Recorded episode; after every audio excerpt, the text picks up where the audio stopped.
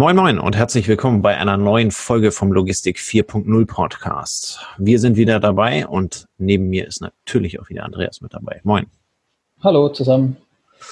Wir wollen heute mal nach der aufregenden Corona-Folge über ein anderes Thema sprechen, ähm, was nichts mit Corona zu tun hat, aber irgendwie dann doch ganz viel.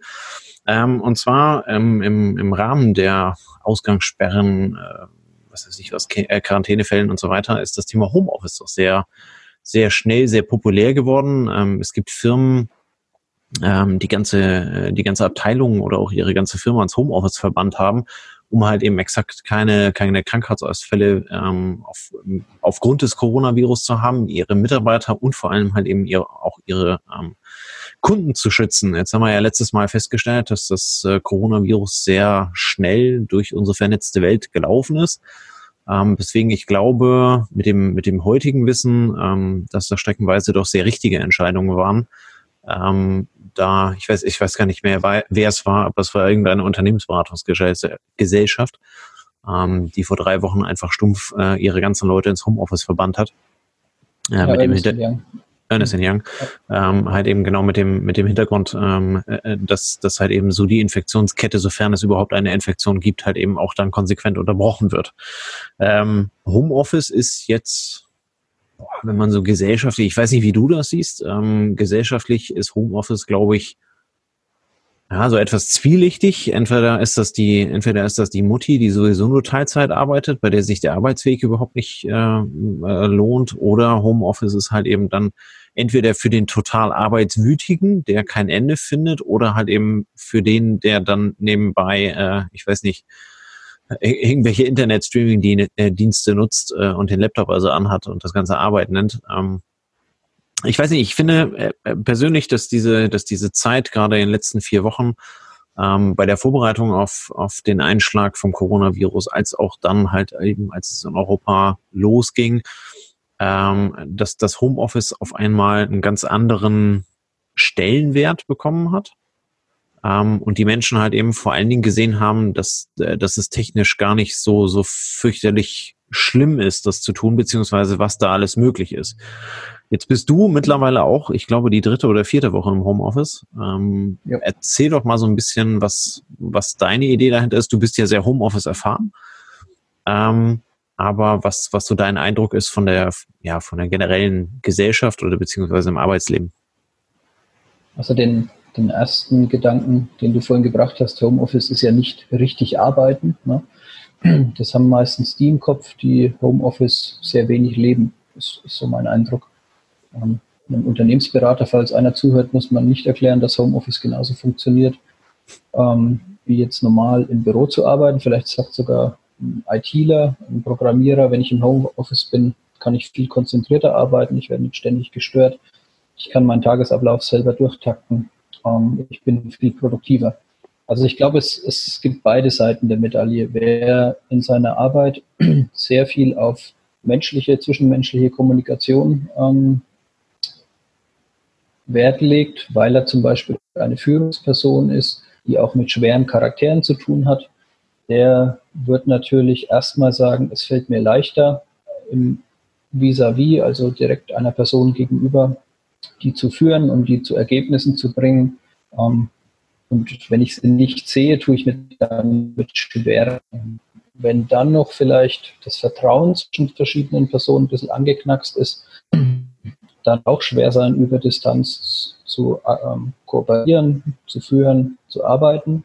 Ähm, wenn du aber in einem funktionierenden Team bist, wo du den anderen gut kennst, ähm, wo das Vertrauen existiert, dann ähm, ist jetzt meine Einschätzung, ist der Unterschied marginal, wenn nicht sogar das Arbeiten über Distanz manchmal effektiver macht. Ja, also ich kann es nur vergleichen wenn ich eine gewisse Meetingkultur gewohnt bin, wo ich immer wieder komme und wieder legt jemand einen Termin rein, wir treffen uns da und da, dann kann ja dein Arbeitsalltag mit, lass es acht Stunden sein, lass es zehn Stunden sein, mit, sagen wir mal, 10 bis 15 Prozent damit, äh, damit schon belegt sein, dass du dich von A nach B bewegst, physisch. Ja, weil einfach ja. du bist in einer Firma, du musst vom Haus A zum Haus B, du bist am Campus 1, musst zum Campus 2, du bist am Lager und musst in die Zentrale Ähm, also wenn du die Reisetätigkeiten von Führungskräften im mittleren Management über einen Monat zusammenzählst, kommst du bestimmt, also nicht nur die Kurzstrecken, sondern auch die Langstrecken im Schnitt wahrscheinlich auf vier, fünf Tage, wenn du das kumulierst.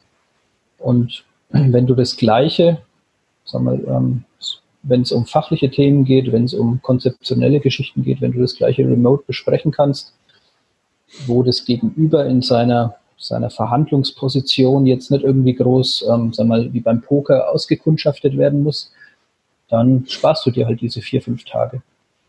Ja. Wenn du jetzt natürlich als Vertriebler unterwegs bist und ein Gespür dafür brauchst, wie reagiert der Kunde auf mein Angebot, ja, ist er preissensibel oder nicht, ähm, wie reagiert er, wenn ich ihm eine gewisse Konstellation an Lösungen vorschlage, da wird es dann deutlich schwieriger über digitale Medien, wobei die Videokonferenz da vielleicht eine Chance bietet. Ich wollte gerade sagen, also wenn man, wenn man das Thema Videokonferenz halt eben offen spielt, ähm, dann kannst du ja eigentlich das, worauf es ankommt in solchen Momenten, da, das sind ja deine Emotionen, die Reaktionen ähm, des anderen kannst du ja auch ja. relativ gut darüber ablesen. Ja, aber es, es, sag mal, es fehlt schon eine Komponente. Ne? Der Mensch ist ein soziales Wesen, was auch ja. über Gestik und ähm, kurze Mimik und ähm, ja, einen Augenaufschlag ähm, ja, gut gelesen werden kann. Und das fehlt auch bei einer Videokonferenz. Allein, allein wenn du eine Verzögerung in der Sprache drin hast von einer halben Sekunde oder so, ähm, wirkt es doch manchmal ganz anders, was du ausdrücken willst, als das, wie es der der Zuhörer, Empfänger dann auch wahrnimmt. Ähm, ich bin jetzt ähm, nicht super erfahren im, im, Homeoffice, das ist jetzt eher gezwungenermaßen gewesen, die letzten drei, vier Wochen, äh, weil wir uns eben mit dem Thema Corona beschäftigt haben und weil wir gesagt haben, wir stecken gewisse Leute ins Flex-Office, Homeoffice, damit sie als eiserne Reserve nachrücken können, wenn irgendwelche Kollegen getroffen sind. Ähm, aber wir haben uns relativ schnell mit arrangiert und wie gesagt, wenn ein funktionierendes Team dahinter steht, dann, dann lernt man auch, dass es wahnsinnige Vorteile haben kann, sehr schnell zu interagieren, sehr schnell einen Call anzusetzen, keinen Widerstand zu haben, weil sich jemand bewegen muss, sondern innerhalb von 15 Minuten eine Besprechung mit zwölf Leuten zu organisieren, die sich dann einklinken.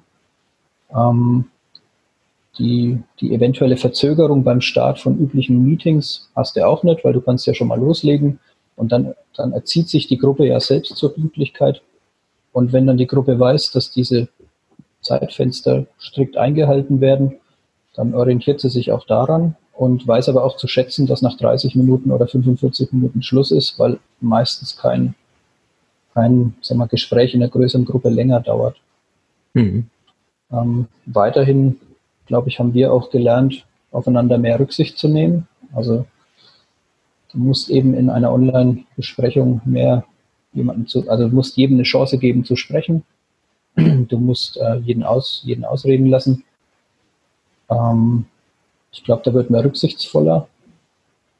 Und ähm, ja, teilweise ist es aber wirklich von Vorteil dann mit zehn Leuten, dass jeder vor seinem Bildschirm sitzt, weil du dir dadurch ja auch Dokumente oder Prozesse oder Mindmaps ähm, super komfortabel angucken kannst was in einem Meetingraum schon wieder gehandicapt ist. Ne? Dann steht einer an, der, an Bord, der hat den Stift in der Hand, der gibt den Ton vor, ähm, einer sitzt ein bisschen weiter hinten. Mhm. Individuell das für sich zurechtlegen. Mhm. Und als kurzes Zwischenfazit, also wir sind nicht unproduktiver, weil wir online unterwegs sind und remote arbeiten. Ich würde eher sagen, im Gegenteil. Ja, darauf wäre ich jetzt nämlich genau auch eingestiegen. Ähm, es gab mal eine Zeit ähm, in meinem Arbeitsleben, die ist ein paar Jahre her, ähm, als, äh, als etwas unverhofft doch sehr viele Aufgaben auf einmal auf mich zukamen. Bis dato war ich der Meinung, ich bin relativ gut organisiert und äh, habe dann ähm, feststellen müssen, dass eine neue Herausforderung mich doch für eine ganz andere Herausforderung äh, gestellt hat, nämlich dass meine eigentlichen äh, Stunden am Tag überhaupt nicht mehr ausgereicht haben, um die Dinge fertig zu kriegen, ähm, die bei mir auf dem Tisch lagen. Ähm, und da gab's also, ich bin nicht der Typ, der dann hingeht und sagt, mache ich nicht oder ähm, will ich nicht oder mag ich nicht und äh, fange dann an so an zu weinen, sondern ich habe mich ähm, in dem Moment dann ähm, hingesetzt und, und habe äh, mir Gedanken darüber gemacht, was, was, was kann ich halt eben im Zweifel besser machen. Ne? Und ähm, an der Stelle möchte ich einmal den, äh, den Podcast von, von Ivan Blatter ähm, empfehlen. Ähm, der ähm, kümmert sich sehr um das Thema effizientes Arbeiten und Zeitmanagement im Büro. Ähm, äh, super sympathischer Schweizer ähm, mit einem wundervollen Dialekt, ähm, der mir damals über seine, keine Ahnung, 120 Podcast-Folgen, die ich mir dann reingezogen habe, doch sehr viel ähm, gezeigt hat, ähm, was, was ich äh, oder was, was ich ändern kann oder was generell geändert werden kann, ähm, damit ich halt eben die To-Dos am Tag durchbekomme, ähm, die am Tag durchgehen müssen. Ne? Und ähm, zum Beispiel, da setze ich jetzt genau auf dem auf, was du gerade eben sagtest, diese Meeting-Kultur. Ähm, das kommt auch schon bei, bei Tim Ferriss aus diesem Buch Die Vier-Stunden-Woche. Ähm, ein, daran versuche ich mich heute stringent zu halten. Ein Meeting braucht nicht länger als 30 Minuten zu bleiben, äh, äh, zu sein.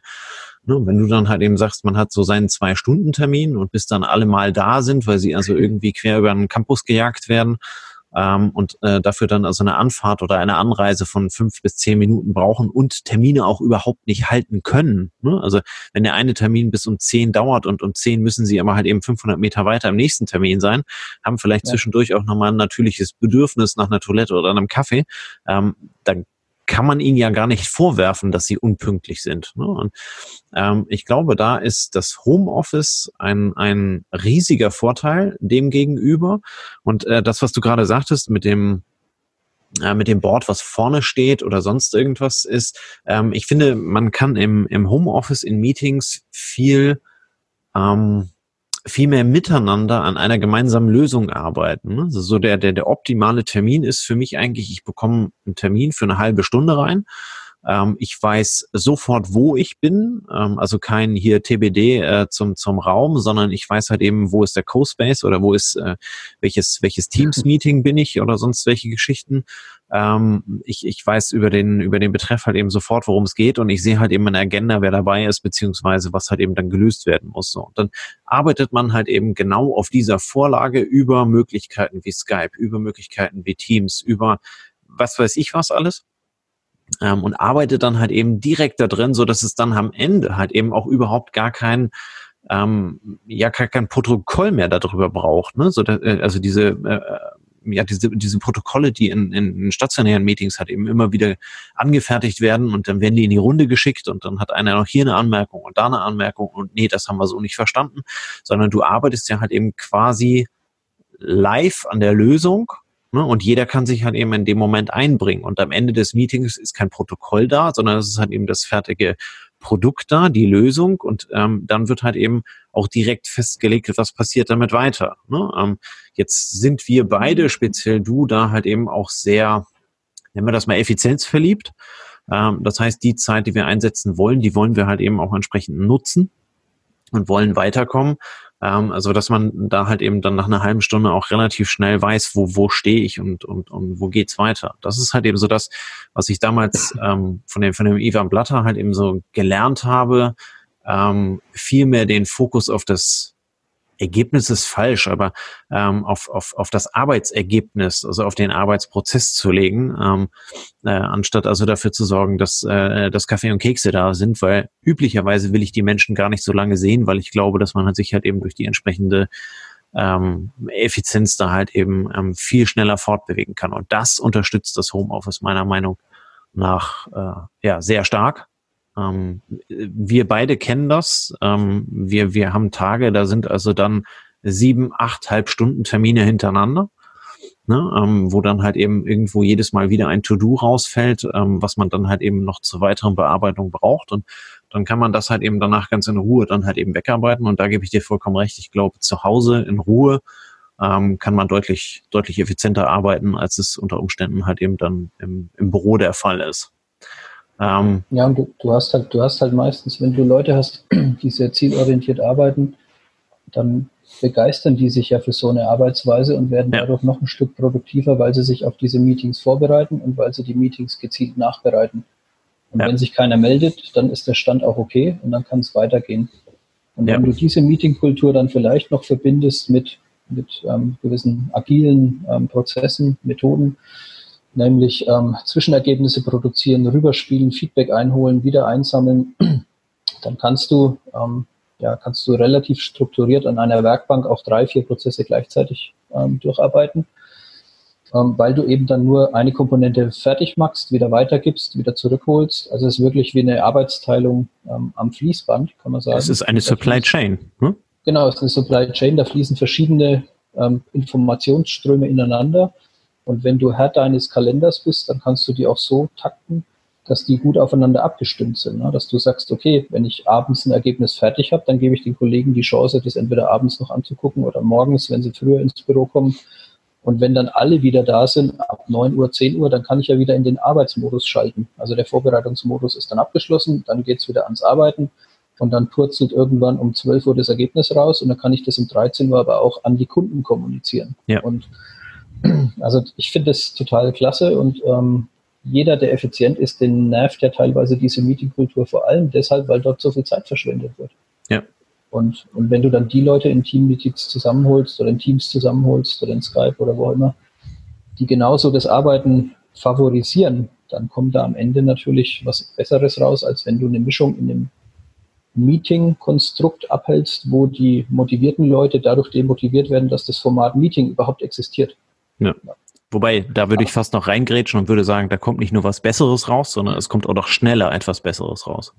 Ja, ja. Wobei es, es, es gibt auch bewusst, ähm, es gibt auch berechtigte Meetings. Also ich glaube, wenn, wenn nicht alle das gleiche Mindset haben, wenn du noch was erklären musst, wenn du Leute abholen musst, damit sie verstehen, was du machen möchtest, ähm, wenn du in der Verhandlungsposition nicht weißt, wo das Gegenüber genau steht und du musst ein bisschen gegenseitig dich betasten, ähm, dich kennenlernen, dann ist das persönliche Treffen natürlich ähm, absolut ähm, sein Geld wert, so würde ich es mal ausdrücken. Ja, überhaupt gar keine Frage. Über, ja. Also würde ich, würde ich überhaupt gar nicht gegen argumentieren können. Aber ich glaube, dieses Verhältnis zwischen, äh, zwischen Meetingkultur heute und, und Homeoffice-Meetingkultur könnte sich also durchaus einfach umdrehen. Ne? Wenn wir, wenn wir, wenn wir heute, keine Ahnung, äh, Pareto 80, 20, 80 Prozent unserer Zeit mit unproduktiven Meetings ähm, äh, verbringen, wo halt eben dann auch immer mal wieder ein Meeting dabei ist, bei dem also Erklärungs, äh, bedürftige Inhalte sind oder wo ich halt eben dann mit meinem Gegenüber mich abtasten muss, dann glaube ich, dass man halt eben da mit den 20 Prozent wunderbar klarkommt. Ne? Und wenn man dann halt eben sagt, oder das, was du eingangs sagte, es sind vier bis fünf Tage pro Monat, ähm, die ich damit verbringe und ich lege das dann also auf diese 80-20-Regel, ähm, sind das theoretisch auf fünf Tage gerechnet vier, die ich mir sparen kann und einen Tag, den ich mich im Monat dann halt eben wirklich bewusst um solche Themen dann kümmern muss. Ähm, das ist ja der Hamburger würde sagen, das ist ein ganz anderer Schnack. Ne? Also ja, ähm, ja. Äh, wenn du dich nur noch einen von, äh, von 22 Tagen damit beschäftigen musst, als wenn du dich ähm, fünf Tage damit beschäftigen musst. Ja. Also was, also bin ich voll dabei. Ich glaube, da sind wir einer Meinung. Was durch die Flex Office Home Office Debatte aber noch äh, sichtbar wird, ist natürlich eine gewisse gesellschaftliche Zweiteilung. Ne? Also das haben wir bei uns in der Firma, wir haben es überall wo du Leute hast, die vor Ort arbeiten müssen, damit sie ihre Tätigkeit erfüllen können. Und ja. ähm, da ist es halt, da, da, ist es halt spannend, wie Organisationen mit diesem Spannungsfeld umgehen. Ne? Auf der einen Seite erzählen wir, dass wir produktiver sind, wenn wir zu Hause am Küchentisch stehen oder zu Hause am Schreibtisch sitzen. Und gleichzeitig haben wir Kollegen, die sagen, naja, aber mein Stapler kann ich zu Hause nicht fahren. Ich muss auf die Fläche. Und ja. ähm, Genauso ist es in der Produktion. Ich muss an die Fläche, wenn ich irgendwo noch Hand anlegen muss, wenn ich als physisch körperlich aktiver Mensch gebraucht werde. Ähm, und das ist jetzt in dieser Corona-Krise Krise schon auch ähm, ersichtlich, dass es da eine gewisse Zweiklassengesellschaft gibt, die man versuchen muss, dennoch, ähm, sage ich mal, zusammenwirken zu lassen und sich gegenseitig bewusst zu machen, dass ähm, beides notwendig ist und dass das eine und das andere beides Vorteile hat. Ja. Damit würde ich ganz gerne zur Abschlussfrage kommen. Das habe ich mir nämlich noch notiert. Ähm, was, also äh, es, äh, es wird ja jetzt in der Corona-Krise immer sehr viel über Social Distancing äh, gesprochen, also die, die soziale Distanz, ähm, vor allen Dingen innerhalb des familiären Umfeldes, aber natürlich auch auf der Arbeit, ähm, weswegen mhm. dieses Homeoffice überhaupt ähm, derzeit so ein Hype erfährt. Ähm, was hältst du davon oder wie stehst du dem gegenüber, wenn man äh, halt eben diese, diese gesellschaftlichen Ereignisse wie ähm, das, das, das Feierabendbier oder äh, äh, keine Ahnung, äh, irgendwelche derartigen ähm, sozialen Treffen ähm, halt eben dann auch online erledigt. Jetzt sagst du gerade, der, der Staplerfahrer ähm, kann natürlich mit seinem Stapler nicht zu Hause im Homeoffice arbeiten. Ähm, aber, aber was spräche denn dagegen, wenn er dann zum Beispiel freitags zum Feierabend ähm, sich in einem sozialen Raum ähm, mietet, äh, online natürlich, ähm, um, um dann halt eben zum Beispiel die Woche zu besprechen oder halt eben auch wirklich einfach äh, ein Feierabendbier gemeinsam zu trinken, ähm, ohne dass man wirklich darauf anstoßen kann. Wie stehst du solchen Ideen gegenüber? Also vielleicht zum Begriff Social Distancing, ähm, da würde ich, da würde ich einmal meinen mein Freund Heinrich ähm, äh, ins Spiel bringen, der sagt, der Begriff ist eigentlich total verkehrt. Ne? Social Distancing heißt ja eigentlich, du distanzierst dich sozial von jemandem. Ja. Und ich glaube, die Corona-Krise hat nicht dazu geführt, dass wir uns sozial distanzieren. Ne? Wir, wir rutschen eher mehr zusammen, wie du sagst. Ne? Man trifft sich vielleicht auf das Feierabendbier dann ähm, über WhatsApp oder man telefoniert mehr oder man, man sieht die Oma eben über Video. Sondern was wir eigentlich machen, ist ja eine physische Distanzierung. Genau. Und die physische Distanzierung durch digitale Medien zu ersetzen. Ich denke, falls irgendein Fernfahrer zuhört oder so, da würde ich ihm nichts Neues erzählen.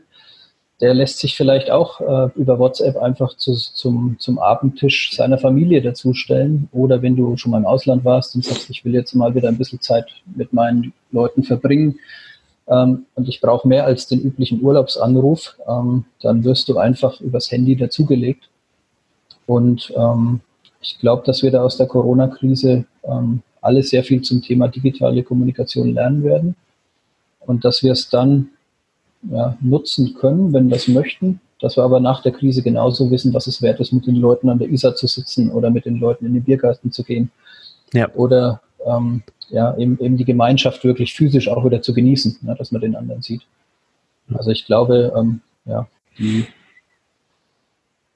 die Menschen brauchen den sozialen Kontakt und sie werden ihn suchen. Und wenn es möglich ist, suchen sie ihn physisch. Und wenn es nicht möglich ist, wie im Moment, dann ersetzt der digitale Kontakt, die digitale Kommunikation auch den physischen Kontakt.